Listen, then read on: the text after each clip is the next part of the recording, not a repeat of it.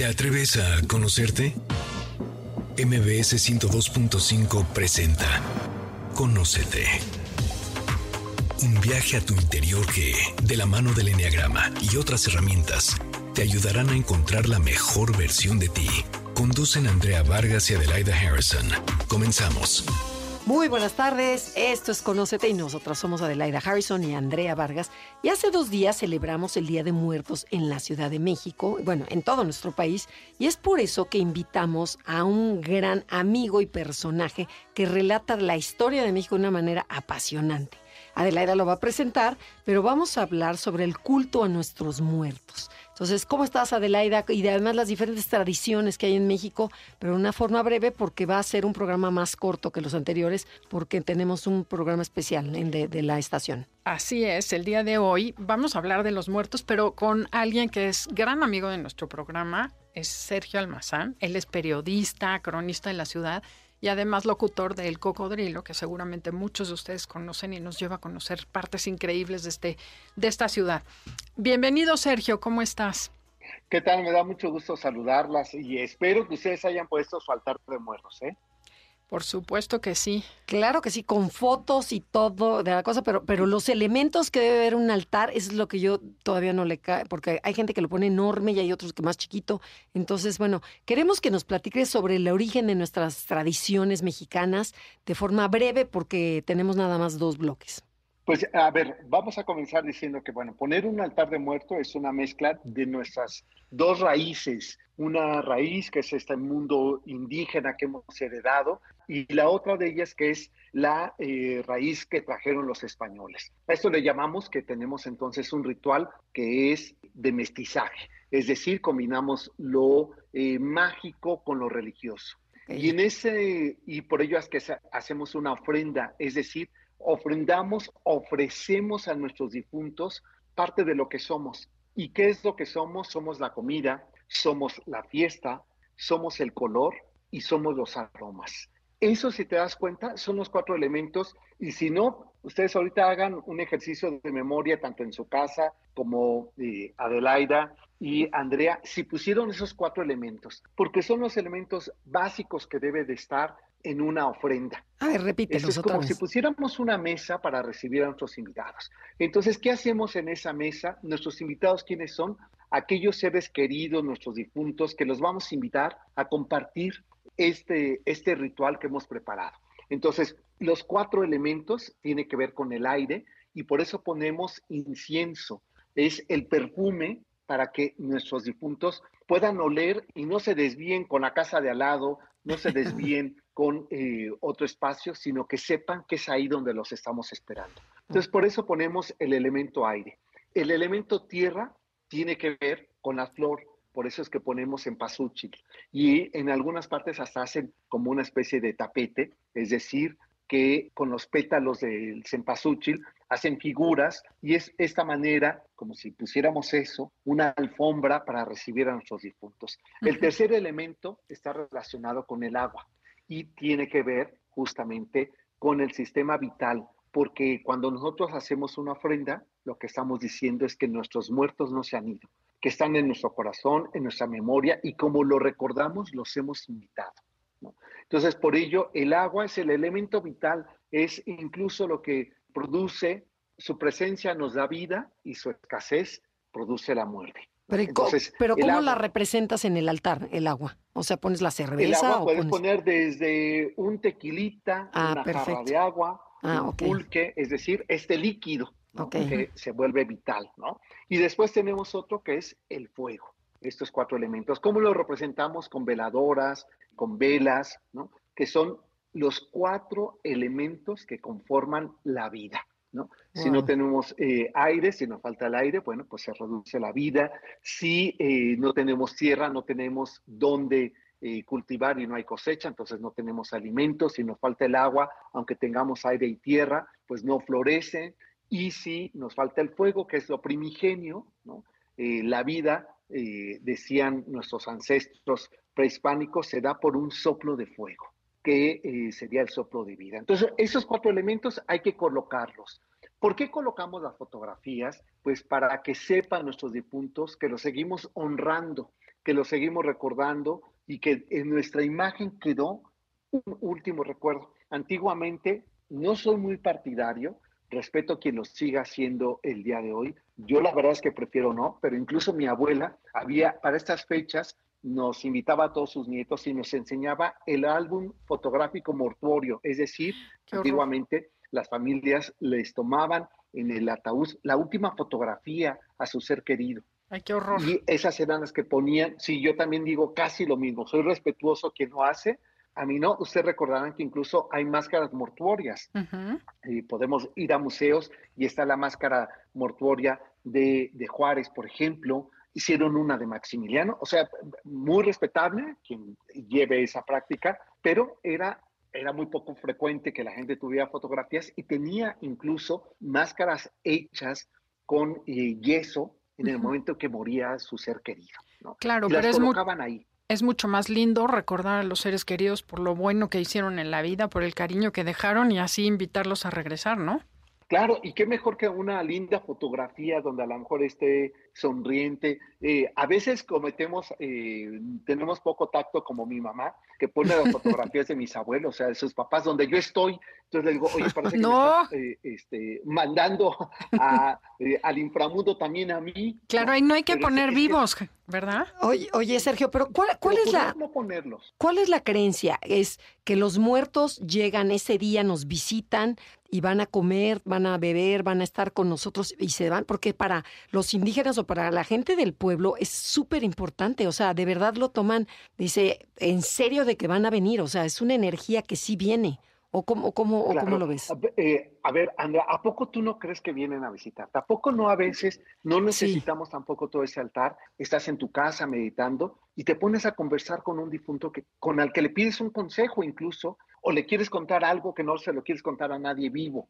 Ok. Pues ese, ese momento de contacto que tiene que ver, llámale fe, llámale energía, eh, llámale ritual, como le quieran llamar, yo he de confesarme, y aquí me desnudo eh, frente a los micrófonos de su programa, yo sí lo hago, y lo hago con bastante frecuencia, convoco a mis, a mis muertos, no, no piensen que en actos chamánicos ni nada de eso, solamente con recordarlos, y, y me pongo a conversar con ellos. ¿no? ok. Y, y de, y de verdad después de ese momento me viene como una calma. Y eso es lo que hacemos, eh, perdón, Adelaida, cuando montamos un altar, una ofrenda. Los estamos invitando al acto más vital, más vivo que tenemos, que es comer, que es el alimento.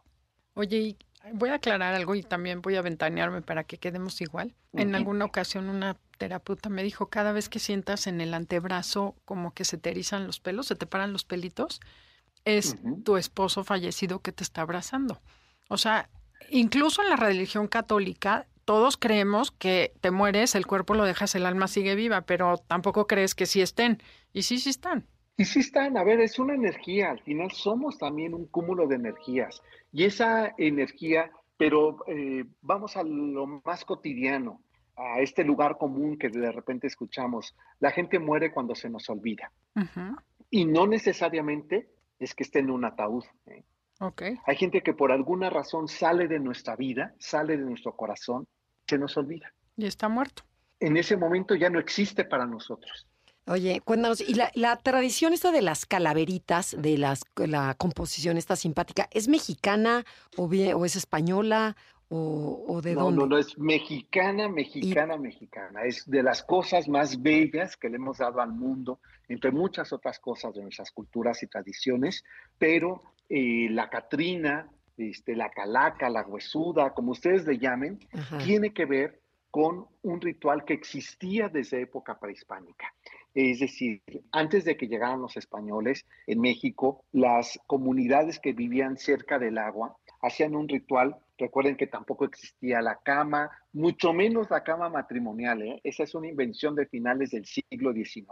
Por eso es que duraban tanto los matrimonios antes, dormían en camas separadas. Este, y algunos hasta en habitaciones separadas. El siglo XX dijo que había que tener una cama matrimonial y bueno, ya empezaron los conflictos, ¿no? Pero que si roncas, que si no roncas, pero bueno, Y los regresando al otro chamacos. tema, es que las sociedades que vivían cerca del agua, pues tenía cada quien su petate, es decir, esta especie de este, como si fuera una alfombra que, está hecha de material de paja con lo que se hacen los sombreros, donde la gente duerme. Entonces la gente dormía a nivel de la tierra sobre ese petate y en el momento en que morían eh, y se le avisaba a los deudos de la muerte de uno de sus familiares, le decían, bueno, se petateó. Entonces la gente se reunía, ponía estos cuatro elementos que decíamos para despedirlo, para ayudarlo que fuera al inframundo, porque recuerden que terminaba su ciclo aquí, pero había que prepararlo para los siguientes ciclos, que se iba a convertir, no sabemos en qué cosa dependiendo cómo se había portado, ¿no? Incluso algunos eran aves de rapiña, entonces sabían que había tenido muy mal comportamiento en la tierra. Entonces, ¿qué hacían? Lo limpiaban, lo ungían de, de baba de nopal, por ejemplo, después de que ya estaba limpio, usaban este incienso para purificarlo. Vean cómo tenemos relación una cultura con otra. Lo preparaban, le ponían flores para que justamente destilar este aroma le permitiera que su nahual es decir, todos nacemos con un animal que nos va a acompañar durante toda la vida.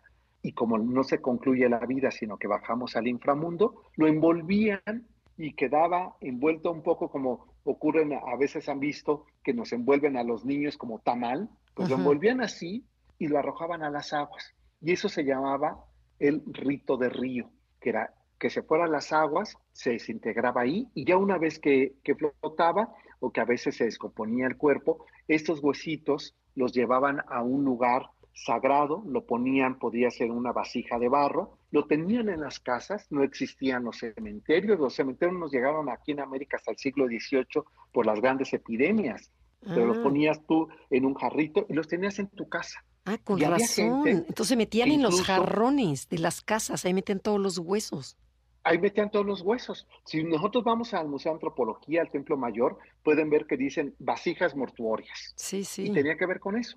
Ahí depositaban los huesitos, pintaban sus jarrones, ¿no? Les hacían figuras, podían incluso hacer una especie de mosaicos de piedra donde tallaban su nombre o ponían eh, elementos de la naturaleza a lo que se dedicaban, lo que ahora tenemos como el papel picado. Ya no lo hacemos en piedra, ahora lo hacemos en papel picado. Entonces, por eso se lo ponemos a los altares. ¿Y qué ocurría con el cráneo? El cráneo, si había sido guerrero, podías ingresar al templo mayor, a la zona sagrada. Te ponían tu nombre porque habías muerto en un acto heroico por defender a los dioses, por cuidar.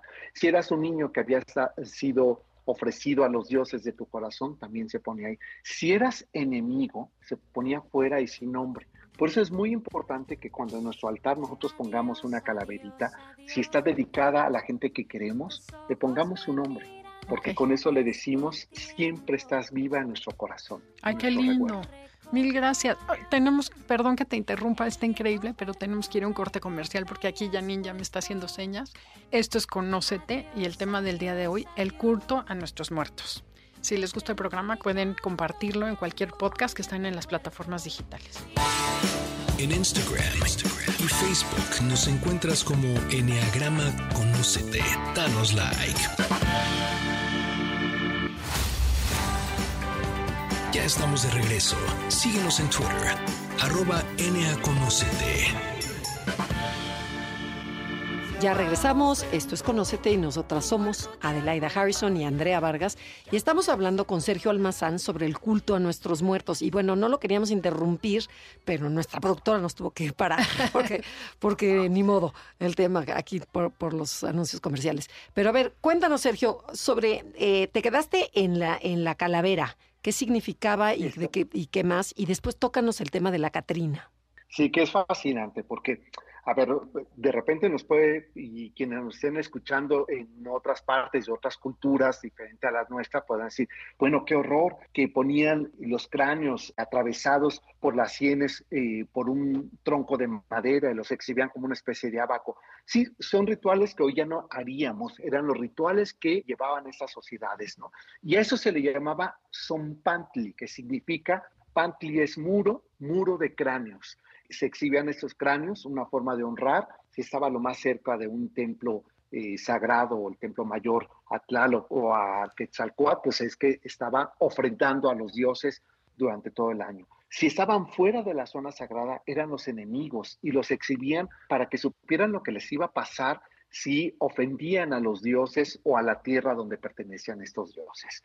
Todo ello ha cambiado, pero hay una figura que, eh, que se nos quedó en nuestras culturas y que seguramente ustedes y quienes nos están escuchando inmediatamente ya refirieron a la película Coco o ya refirieron a James Bond en aquel desfile que hay de estas Catrinas y que hoy, hoy este sábado, incluso yo me iré a transmitir desde ahí, va a haber este desfile de las huesudas, de las calacas, de las Catrinas, de las garbanceras, que es el nombre original que su creador le dio. ¿Qué son estas? Bueno, pues son estos dibujos que en el siglo XIX se empezaron a hacer justamente de estos esqueletos con la cabeza de una calaca, de un, cráneo, pero decoradas. José Guadalupe Posada, este hombre de Aguascalientes, era un caricaturista y a finales del siglo XIX México está viviendo una de las situaciones más terribles de desigualdad económica y social. Estábamos en el periodo de Porfirio Díaz, la Ciudad de México, como las grandes ciudades que eran Guadalajara y la incipiente ciudad de Monterrey, comienza su desarrollo. Pero todo lo demás del país, que era el campo, la zona minera, empieza su declive. Se le olvida al gobierno de Díaz que también tiene que fortalecer el campo y empezamos a tener hambrunas en el país por la desigualdad económica y social que hay. Y hay unas mujeres eh, que aparecían en el paisaje mexicano, que eran las garbanceras, que eran estas, eran mujeres que estaban en los huesos y que eran madres de familia y que al no tener recursos económicos en el campo o no, o los maridos no poder traer eh, alimento por las zonas mineras que les pagaban tan mal, pues ellas tienen que salir a vender y lo que venden es garbanzo, que es uno de los granos más resistentes a los eh, climas extremos. Entonces empiezan a vender cubetas con garbanzos, nadie les compraba porque ya sus garbanzos estaban rancios, eh, tenían gusanos y demás, pero entonces la gente ella les decía, si no me compran los garbanzos, denme algo para que coman mis hijos. Y la gente les empezaba a dar incluso prendas que ya no usaban, con los cuales entonces salían muy elegantes a vender desde mm, sus garbanzos.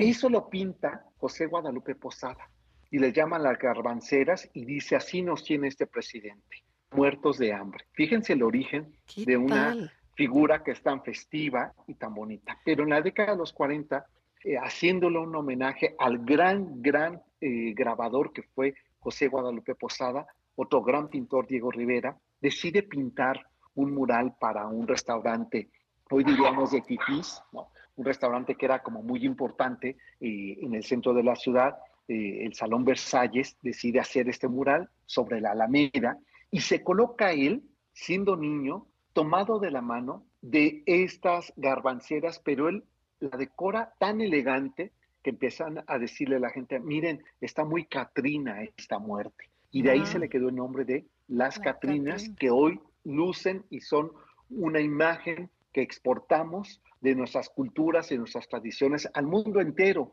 Hoy eh, la gente viene a visitar en esta época de, eh, Día de Muertos nuestras, eh, nuestro país para encontrarse con estas figuras pintadas en acerrín, puestas en los altares, este, representaciones en cartón. Eh, ahora, si ustedes este fin de semana aprovechen y vayan a la Plaza del Zócalo, porque hay la mega ofrenda con una Catrina de 10 metros de altura de cartón que está súper decorada. Pues esta es el otro lado, el mágico, el festivo, con el que no es que, claro que nos da mucho miedo la muerte, pero preferimos convocarla de esta forma festiva, sentarla a nuestra mesa, invitarla a comer o a cenar, a que nos persiga. Por eso es que preferible mejor ponerle un buen atuendo, no vaya a ser que se enoje y nos venga a jalar los pies. que son todas las calaveritas, ¿no? Que son las que te vienen a jalar. Exacto. No, qué interesante, ni idea. Sí sabía de, posadas, pero no sabía la historia de la garbancera. No. Qué interesante, wow. Padrísimo. Ese es el nombre original. Pero ¿a poco no es muy bonito esto? Porque se juntan dos cosas. Un momento histórico de nuestro país y cómo se puede transformar una adversidad en un hecho festivo.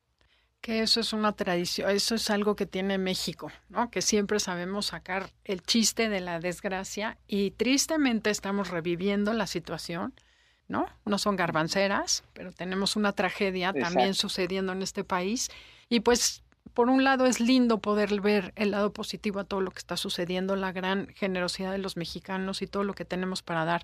Oye, y Sergio, otra pregunta, no sé si sepas de dónde viene eso de las calaveritas y cuéntanos qué son esas calaveritas que poemas que le hacemos a la gente como medio enchusca, broma, ¿de dónde viene? Eh, bueno, fíjate que justo eh, junto con esta producción de los dibujos que eran eh, estos grabados que él eh, ponía como ilustración, aunque Maximiliano ya había traído la fotografía a México, resultaba muy caro para los periódicos poder tener páginas repletas de fotografías, entonces le pedían a estos dibujantes que ilustraran ciertas escenas.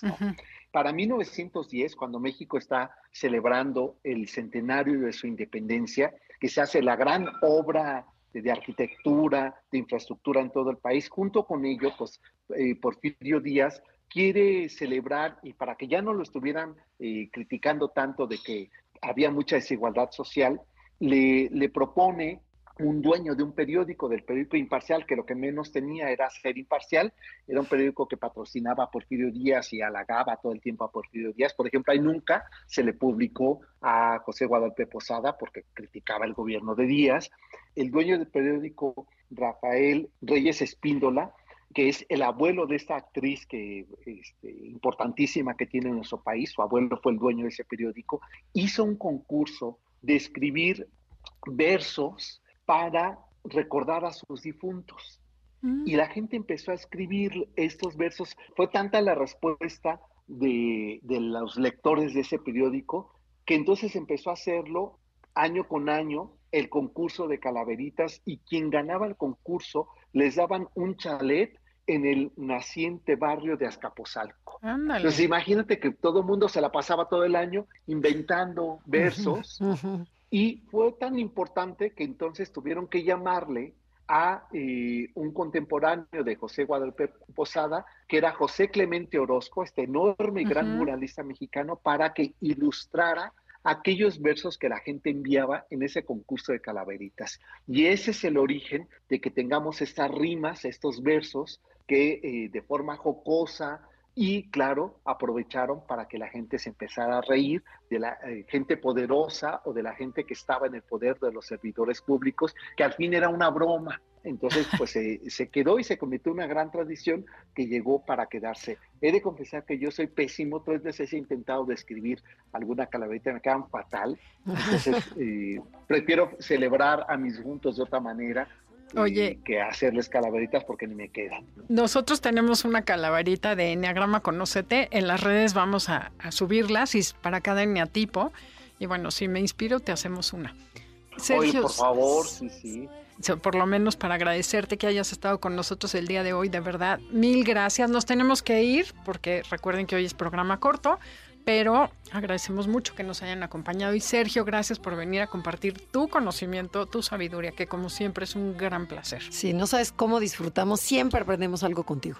Muchísimas gracias. Pues gracias a ustedes por la invitación. Recuerden, 4 de la tarde vamos a estar transmitiendo desde Paseo de la Reforma justamente ese desfile de calaveritas. Así es que los espero yo a las 4. Ahí te alcanzamos. Y hoy nos debemos una rebanada de pan de muerto. También, por supuesto, en la tarde ahí te alcanzo en las calaveritas y nos vemos, nos echamos el pan de muerto. Un chocolate, llevo el chocolate y el pan de muerto. Órale, padrísimo. Mil gracias, Felipe, Janine, muchas gracias. Nos vamos, esto fue Conócete y nosotras somos Andrea y Adelaida. Hasta la próxima. Te esperamos en la siguiente emisión para seguir en el camino del autoconocimiento. Conócete, MBS 102.5.